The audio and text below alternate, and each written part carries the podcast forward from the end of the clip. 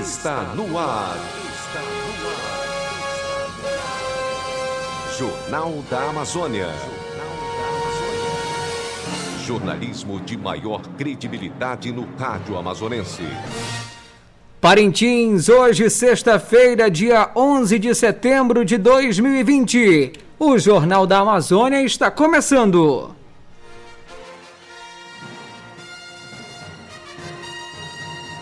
Confira os destaques desta edição.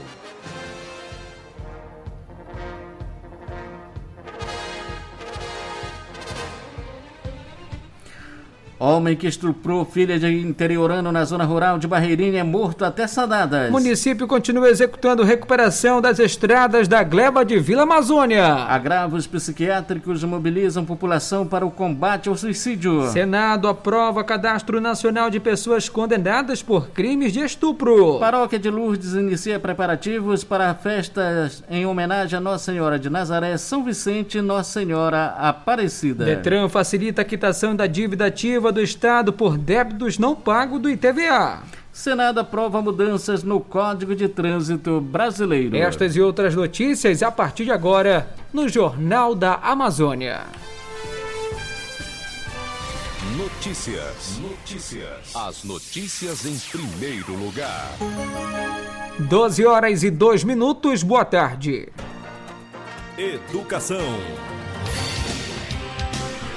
Os interessados em participar da seleção de mestrado do programa de pós-graduação em psicologia da UFAM devem realizar entre os dias 5 e 15 de outubro as inscrições por meio do e-mail ppgpsilfan.ufam.edu.br. São ofertadas 20 vagas, sendo 16 regulares e 4 vagas suplementares reservadas para o sistema de cotas, sendo 3 vagas específicas para pessoas pardas, pretas, indígenas ou com deficiência e uma vaga para pessoas trans. Todo o processo seletivo ocorrerá de forma virtual.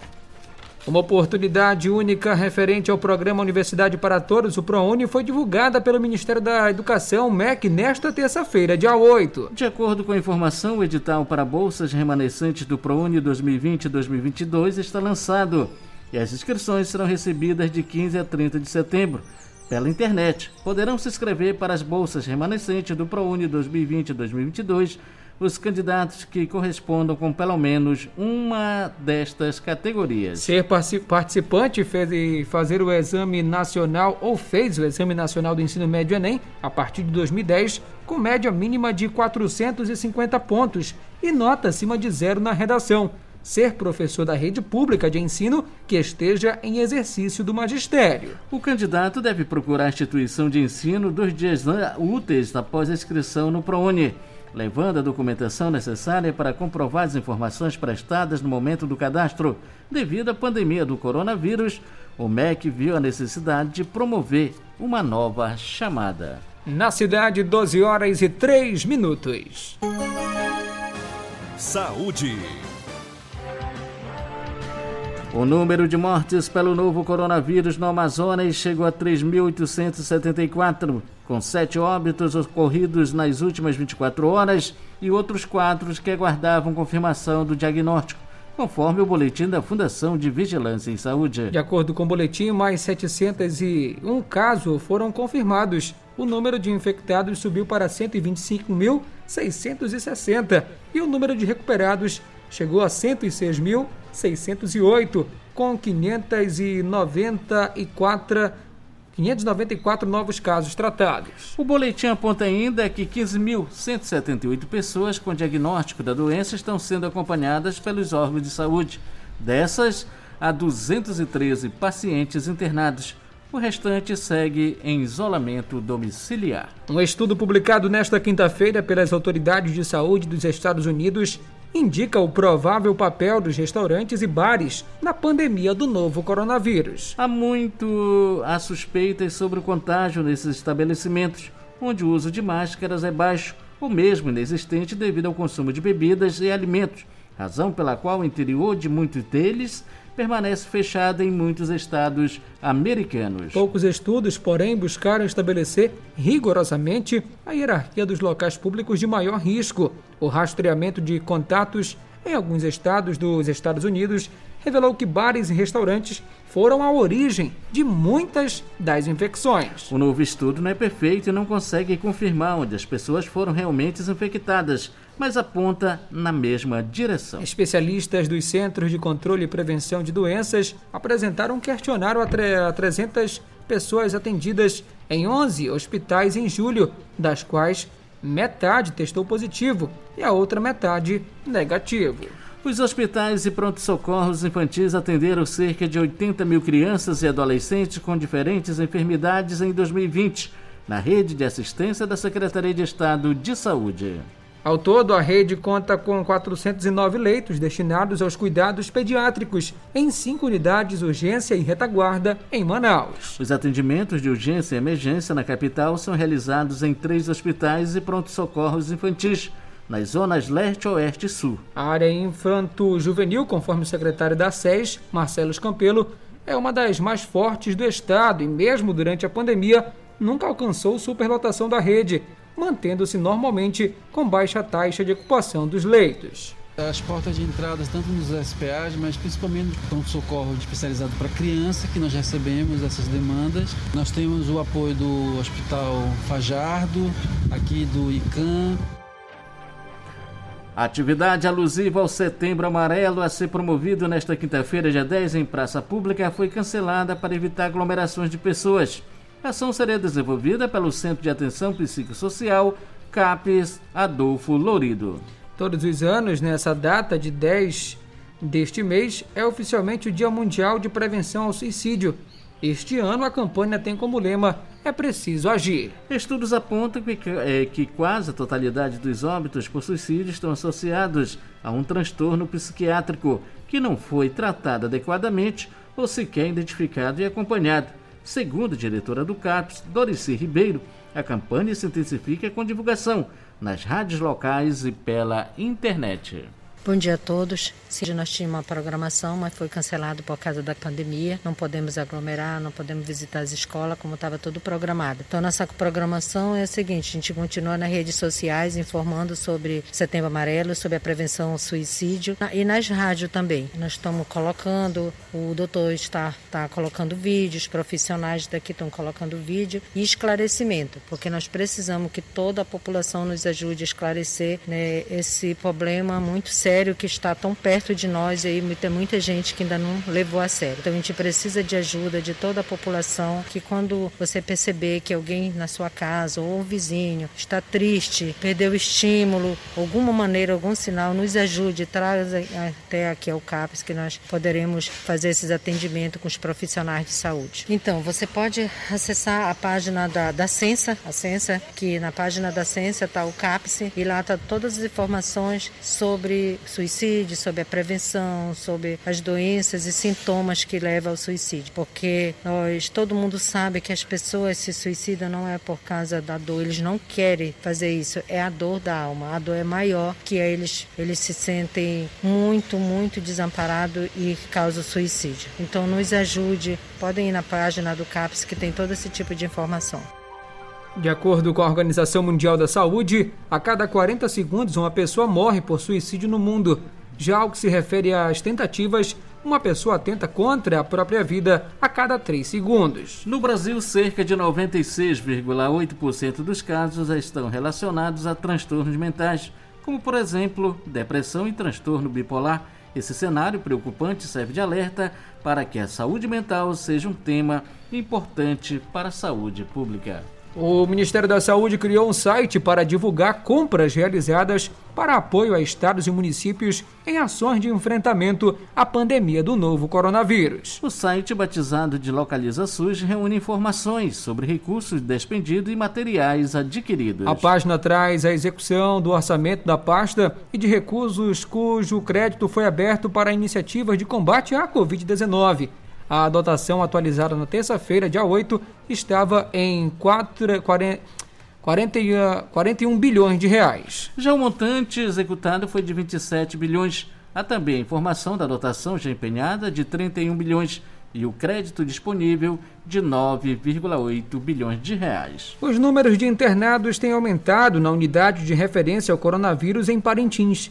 De menos de 30 casos nos últimos dias, dias chega a ultrapassar os 50. Um dado observado pela direção do Hospital Jofre Cohen é que municípios vizinhos têm encaminhado pacientes com Covid-19 para serem tratados em Parintins. De acordo com a diretora do Jofre Cohen, entende-se que outros municípios não estão preparados para atendimentos a pacientes vítimas da pandemia, como explica Josiane Mascarenhas. É, infelizmente, o que nós observamos é que os outros municípios do Baixo Amazonas não teve a preparação que Parintins teve. Em outra situação, Parintins é uma cidade polo, porém no coronavírus, todos os municípios deveriam ser autossuficientes para cuidar do seu paciente. E o que nós vimos são que essas pessoas, esses pacientes que estão vindo para Parintins, eles não estão sendo regulados no sistema de regulação do governo do estado. E acabam vindo de forma clandestina, de uma maneira com sua saúde muito é, avançada, né, com a sua doença muito avançada, e o que ocorre também é esse aumento de ocupação da taxa de leitos dos nossos hospitais. Por outro lado, Josiane alerta a população parentinense para tomar os devidos cuidados e não se contaminar com coronavírus. E se isso vier a acontecer, que busque o tratamento antes que a doença se agrave. É importante que toda a população tenha consciência que a Covid-19 não é apenas uma gripe. Ela precisa ser tratada nos primeiros sinais e sintomas da doença para que não venha se agravar. Não quer dizer que você tem que fazer teste no primeiro sintoma, mas você precisa iniciar o tratamento que é o kit do coronavírus, que é dispensado tanto nas unidades básicas de saúde como no hospital. Essa procura tardia de sintomas a mais de 7, 8, 11 dias em casa faz com que a doença se agrave e aumente esse número de pessoas internadas, porque chegam na unidade hospitalar com acometimento pulmonar já bem grave e moderado. Então, com isso, o período de internação desse paciente e os riscos que esse paciente corre são bem maiores. A diretora hospitalar apresenta a faixa etária que está hospitalizada no Hospital Jofre Cohen. Antigamente nós tínhamos mais idosos. Hoje nós temos 50% dessa faixa etária acima de 60 anos, que são os idosos, e 50% de 0 a 59 anos. Então nós estamos verificando que as pessoas jovens, os adultos e os jovens, não estão levando é, em consideração e não estão utilizando a máscara da maneira devida que deveria ser. A máscara nós sabemos que me protege e protege o, no, o nosso colega, a outra pessoa e protege você. Então nós precisamos utilizar a máscara, que ela é imprescindível para que a gente possa, de uma vez por todas, diminuir cada vez mais o número de contaminados e o número de pacientes acometidos da forma mais grave da corona, do coronavírus na nossa cidade. 12 horas e 13 minutos. Jornal da Amazônia. Jornal da Amazônia. Religião. A paróquia Nossa Senhora de Lourdes organiza as festividades dos padroeiros de três comunidades que realizam as homenagens religiosas nos próximos meses. Em setembro, celebra-se a festa em honra a São Vicente, enquanto em outubro é a vez de Nossa Senhora de Nazaré e Nossa Senhora Aparecida. As comunidades são assistidas pelo administrador paroquial Padre Paulo de Lelo, que vem dando apoio aos preparativos das atividades religiosas. O sacerdote comenta sobre as ações que visam reunir o público para as celebrações religiosas, pois a pandemia não permite que se realizem eventos sociais como as noites de arraial. Bom, então, dentro desse novo molde, né, da realidade que nós estamos vivendo, por causa da pandemia, nós vamos fazer as nossas festas um pouco mais reduzidas, como tem feito, né? A parte religiosa, sem a parte social. Então, aqui em São Vicente, nós decidimos né, fazer a festa dia 25, 26 e 27. Dia 27 cai no domingo, que é o dia mesmo de São Vicente de Paulo. Então, nós estamos organizando. Vai ter esse trido com a missa, a novena, né? Os dias de oração. E também, né, no mês de outubro, já está também sendo organizada a festa lá em Nossa Senhora de Nazaré, no mesmo molde. Nós vamos fazer 9, 10 e 11, que culmina também no domingo, porque dia 12 é dia de Nossa Senhora Aparecida. Nós vamos ter uma outra festa aqui na Sebe Aparecida. E já estamos também organizando a nossa festa para dezembro. Ainda nós vamos decidir dia 14, agora segunda-feira nós vamos ter uma reunião para essa organização, né, de decidir se vai fazer os nove dias de novena, se vamos diminuir, como vai fazer, uma certa organização, né, dentro desse novo molde, né. Então nós estamos organizando e graças a Deus estamos caminhando, né? Pedindo que Deus nos ajude, nos dê ideias também, né? Nos dê sabedoria, discernimento para poder fazer o melhor, né? Em favor da comunidade, tomando sempre todo esse cuidado que nós estamos né, já vivendo nas nossas missas, né? A participação também tem sido boa nas nossas missas, né? A gente está tomando todo aquele cuidado né, de segurança, tudo mais. Mas graças a Deus estamos caminhando, né? Pouco, né? Lentamente, mas com a graça de Deus estamos nos organizando. A comunidade Nossa Senhora de eh, Nazaré já tem data marcada para a realização do Tríduo da Padroeira nos dias 9, 10 e 11 de outubro. Por conta da pandemia, as celebrações sociais dos padroeiros estão suspensas. Com isso, a parte social que servia para movimentar o arraial não haverá e deixa de acontecer as promoções sociais. Mas para angariar recursos para somar nas ações em prol dos 40 anos de existência da comunidade Nossa Senhora de Nazaré, a coordenadora Rosenilda de Souza solicita a colaboração dos devotos e fiéis da padroeira. Bom dia a todos né, que ouvem a Rádio Alvorada. É, a gente convida assim, as pessoas que quiserem nos ajudar colaborando, comprando a rifa no valor de cinco reais. O prêmio é o valor de 3 mil, sendo que são cinco prêmios, né? Porque não se pode fazer arraial, mas a gente, tudo que entrar é bem-vindo para a comunidade. A gente convida assim todos que quiserem comprar as pastorais em movimento na nossa comunidade, elas estão vendendo. Seja a liturgia, a catequese, a pastoral do dízimo, é, o grupo Noé, o apostolado de oração, também todos esses têm. Também as comunidades que Lourdes, né, Santa Rita, que também ficaram para nos ajudar, né? E eu, alguns coroinhas que também estão vendendo. Então, carimbadas, elas são bem, bem responsáveis, né? As pessoas que estão na frente. E a gente pede assim a colaboração. E também nós estamos trabalhando com um cartãozinho, aquelas pessoas que desejarem nos ajudar, doando também como oferta da mesa da, da oferenda, que esse ano não tem arraial, mas pode doar o valor, por exemplo, que ia dar um bolo, coloca no cartãozinho o valor e traz na oferta, no decorrer das missas, que será é, 9, 10 e 11. Vai ter a celebração religiosa. A gente vai fazer um delivery, né? Assim, de comida. Entre os três dias também, 9, 10 e 11. Mas só a pronta entrega, né? Não vai ter no arraial lá. 12 horas e 17 minutos. Estamos apresentando Jornal da Amazônia. Os acontecimentos da cidade. Na quinta-feira que vem, dia 17, a Caixa Econômica Federal vai começar a pagar a sexta parcela do auxílio emergencial, já no valor de 300 reais o banco vai liberar o saque para os beneficiários do Bolsa Família, com o número de identificação social, o NIS, de final 1.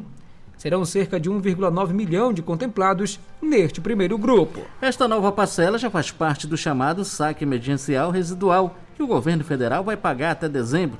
No caso de quem tem o Bolsa Família, serão nove cotas, ao todo cinco de 60 reais, ou 600 reais, pagas de abril a agosto e quatro de 300 reais, de setembro até o fim do ano. As datas de pagamento serão as mesmas previstas no calendário oficial do Programa Social, divulgado no início do ano.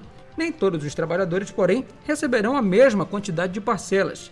Entre os que precisaram de se inscrever pelo site caixa.gov.br ou pelo aplicativo Caixa Auxílio Emergencial, porque não estavam incluídos no cadastro único. Somente os que tiveram a primeira parcela do benefício paga em abril terão direito a nove parcelas também. Segundo o Ministério da Cidadania, o pagamento do auxílio emergencial vai se encerrar em dezembro, com o fim do estado de calamidade pública causado pela pandemia do coronavírus, independentemente de quantas parcelas já tenham sido pagas a cada trabalhador. Os assentados dizem que apenas um trabalho paliativo vem sendo feito nas estradas da gleba de Vila Amazônia. E como o verão começa a ficar mais forte na região, buracos, valas e mato continuam tomando conta das estradas, impossibilitando que alguns trechos o tráfego de veículos, principalmente de médio e grande porte, impossibilitando o escoamento da produção agrícola. Na região do Toledo Piso e Vista Alegre, os interioranos dizem que Embora o verão esteja causticante, parte da estrada está comprometida por muitos buracos. Além da estrada, eles descreveram que a ponte que faz a ligação entre as comunidades está precisando de manutenção Inclusive, o proprietário de um veículo por conta própria mandou cortar madeira para fazer o melhoramento da passagem de madeira. Embora os assentados continuem questionando as condições intrafegáveis das estradas da gleba de Vila Amazônia, o secretário municipal de obras, Lázaro Ferreiro Ferreirinha, garante que o município está trabalhando na recuperação dos trechos mais críticos das vias públicas que ligam as comunidades no assentamento. Nós estamos trabalhando na Vila Amazônia com o maquinário de recurso próprio da Prefeitura Municipal. Nós estamos trabalhando na recuperação dos piores trechos da estrada da Vila Amazônia, que liga, principalmente que liga a Vila Amazônia à Valéria, que liga a Vila Amazônia às comunidades. Nós estamos trabalhando lá. Nós temos um trabalho constante na Avenida Amazônia. E a administração pública, ela garante que nesse período de verão nós vamos, se Deus quiser, trabalhar intensamente na área da Vila Amazônia. Agora, existe também um projeto para recapeamento e asfaltamento da área da, da Vila Amazônia que está sendo conduzido pela engenharia e também pelo INCRA. Isso vai ser realizado com certeza. A partir da próxima segunda-feira, dia 14, as pessoas inscritas na dívida ativa do Estado por débitos não pagos ao IPVA poderão quitá-los de forma simplificada diretamente na sede do Detran Amazonas. O órgão de trânsito e a Procuradoria-Geral do Estado firmaram uma parceria técnica para instalar um posto de atendimento na sede do Detran Amazonas e ainda ampliar as formas para a quitação da pendência financeira. Dentre as atrações da segunda edição do Festival de Cinema Focaliza Parintins, o FOPIM, está o prêmio Cosplay. O concurso busca eleger a melhor caracterização de personagem, seja, seja este pertencente ao cinema nacional ou estrangeiro. O evento, que faz parte do calendário acadêmico da universidade, ocorre nos dias 28 a 30 de setembro. O vice-coordenador do festival, professor Marcelo Rodrigo, destaca a iniciativa e detalha as regras do concurso. Então, o concurso de cosplay desse ano tem uma novidade que é a participação do público externo. Então a gente vai ter duas categorias, né? Uma categoria para os estudantes matriculados e uma categoria para quem não é estudante do ICSIS da UFAM. Então os critérios de escolha dos melhores cosplay, primeiro vai ser a criatividade no uso dos materiais e segundo a semelhança com o personagem que inspirou o cosplay, né, o figurino. Cada candidato pode mandar até três propostas de cosplay e as inscrições vão até o dia 25 de setembro. Então quem quiser participar, manda o seu figurino, a foto do seu figurino e do personagem que inspirou o figurino para o e-mail focalizaparentins@gmail.com. Mudanças no Código de Trânsito Brasileiro foram aprovadas pelo plenário do Senado na quinta-feira, 3 de setembro. A Confederação Nacional de Municípios avalia impactos do projeto de lei número 3267/2019 aos entes locais. A expectativa dos senadores é de que a maioria das modificações deve impactar a vida de, usu de usuários do trânsito, em especial a dos motoristas profissionais. Entre as alterações estão a extensão da validade da carteira de motorista o aumento do número de pontos na carteira necessários para suspender a habilitação, o curso de reciclagem e a regulamentação dos chamados corredores de motos. A Caixa Econômica Federal paga nesta sexta-feira, portanto hoje, dia 11, o auxílio emergencial para 4 milhões de beneficiários nascidos em maio. O pagamento desta sexta-feira faz parte do ciclo 2, que começou pelos beneficiários nascidos em janeiro, no dia 28 de agosto.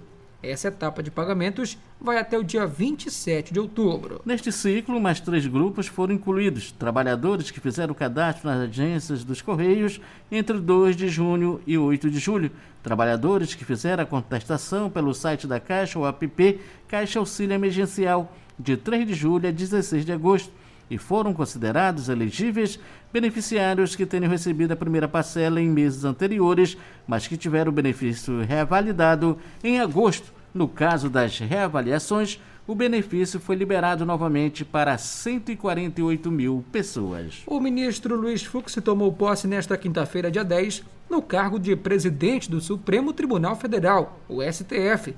Fux cumprirá o mandato de dois anos e acumulará a presidência do Conselho Nacional de Justiça, o CNJ. A ministra Rosa Weber será vice-presidente da Corte e também do CNJ. Em seu discurso, o presidente disse que sua gestão será focada na proteção dos direitos humanos e do meio ambiente, garantia da segurança jurídica, combate à corrupção e incentivo à digitalização do acesso ao judiciário. Fux também criticou a judicialização da política e disse que uma de suas metas será reduzir a intervenção precoce do judiciário nessas questões. 12 horas e 24 minutos. Polícia. O Senado Federal aprovou na quarta-feira, dia 9, parecer favorável do senador Eduardo Braga, do MDB do Amazonas, a criação do Cadastro Nacional de Pessoas Condenadas por Crimes de Estupro. O senador frisou que o cadastro é um avanço importante para que possamos frear uma estatística assustadora no Brasil. De acordo com o último Anuário Brasileiro de Segurança Pública, só em 2018 foram registrados 66.041 estupros no país, uma média de 180 por dia. Uma criança de 7 anos de idade foi vítima de violência sexual em uma comunidade na zona rural de Barreirinha. De acordo com a polícia, o pai da menina flagrou o abuso e matou o estuprador a golpes de teçado. A criança foi encaminhada ontem a Parintins, onde recebeu atendimento médico e psicológico no Hospital Padre Colombo. O Conselho Tutelar de Parintins acompanhou o caso, como destaca o conselheiro João Maurício Cecílio nós fomos até a delegacia especializada para o registro de boletim de ocorrência e lá é expedido né, o documento já para fazer os procedimentos no SABES, que é o serviço especializado aí de atendimento a vítimas de violência sexual. Né, o Conselho Tutelar aí fazendo essa ponte para que os direitos dessa criança eles possam ser garantidos, né? E o acesso principalmente a esse primeiro atendimento, que é extremamente importante no sentido de nós é, minimizarmos aí as consequências danosas do que aconteceu na vida dessa criança. O conselheiro comenta sobre a importância do acompanhamento imediato para amenizar os traumas à vida da menor. Sabemos que a violência sexual deixa marcas profundas na vida de crianças e adolescentes e o quanto antes nós intervirmos sobre essa situação de violência, com atendimento especializado, com acompanhamento a essa criança e sua família, nós teremos aí minimizado o sofrimento, a dor, né, e os traumas futuros, né? Por isso, Conselho Tutelar de pronto, quando é acionado, a gente faz todo o esforço do mundo justamente para que esse acesso a, ao atendimento imediato ele seja garantido. Né? A parceria aí do Conselho Tutelar é fundamental junto com as instituições que compõem o sistema de garantia de direito, no intuito de nós minimizarmos o sofrimento vivenciado por crianças e adolescentes vítimas de violência sexual. A reportagem apurou que o pai da criança tem aproximadamente 44 anos. Ele foi apreendido sem nenhuma resistência. Encontra-se detido na delegacia de Barreirinha. O delegado, Dr. Enes, depois de ouvir o depoimento dele, viajou até Parintins para também acompanhar a situação da criança. Traficantes de drogas que agiam na fronteira entre o Brasil e Paraguai mantendo empresas de fachada e ostentando festas e carros de luxo, são alvos da Operação Status, deflagrada pela Polícia Federal nesta sexta-feira, dia 11. A Quinta Vara da Justiça Federal de Campo Grande expediu oito mandados de prisão preventiva e 42 de busca e apreensão, que estão sendo cumpridos nos estados do Mato Grosso do Sul, Rio de Janeiro, São Paulo, Mato Grosso, Paraná e também nas cidades paraguaias de Assunção e Pedro Juan Cabaleiro. Entre as apreensões estão 230 milhões de reais em veículos, embarcações, aeronaves e imóveis do grupo, a lancha, o jet ski e outros veículos normalmente usados em passeios na terra que foram apreendidos estavam na Chapada do, dos Guimarães região turística de Mato Grosso, que fica perto de Cuiabá. Segundo a PF, os traficantes usavam empresas de fachada ou de laranjas como construtoras, administradoras de imóveis, lojas de veículos de luxo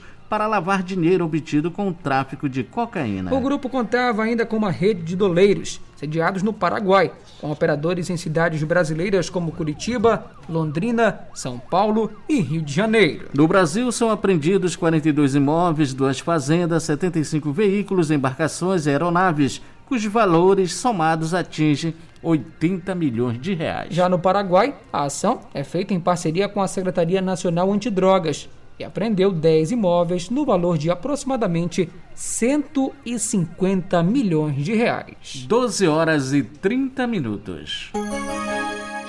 Alvorada, jornalismo sério e comprometido com a verdade. Final desta edição do Jornal da Amazônia, a última da semana, uma produção e realização do Departamento de Jornalismo do Sistema Alvorada de Comunicação emissora da Fundação Evangelho Anunciante. Mesa de áudio Neucelino Santarém. Transmissores Agnaldo Magalhães. Reportagem de Nilson Maciel, Fernando Cardoso, Marcos Felipe, Rafaela Soares. Direção executiva Padre Carlos Caridade. Coordenadora de programação Luceli Monteiro. Edição para Fernando Cardoso. Apresentação Marcos Felipe e Fernando Cardoso. Esta edição do Jornal da Amazônia é transmitida pelas emissoras do Sistema Alvorada de Comunicação, a MFM e Rádio Online. O Jornal da Amazônia volta agora na segunda-feira, ao meio-dia. Alvorada, 52 anos, missão de informar, educar e evangelizar. Outras informações você terá às 6 horas deste sábado no Jornal da Alvorada. E na sequência tem Meu Cristo Jovem, especial para a catequese da Diocese de Parintins. Boa tarde, bom final de semana. Bom fim de semana para você.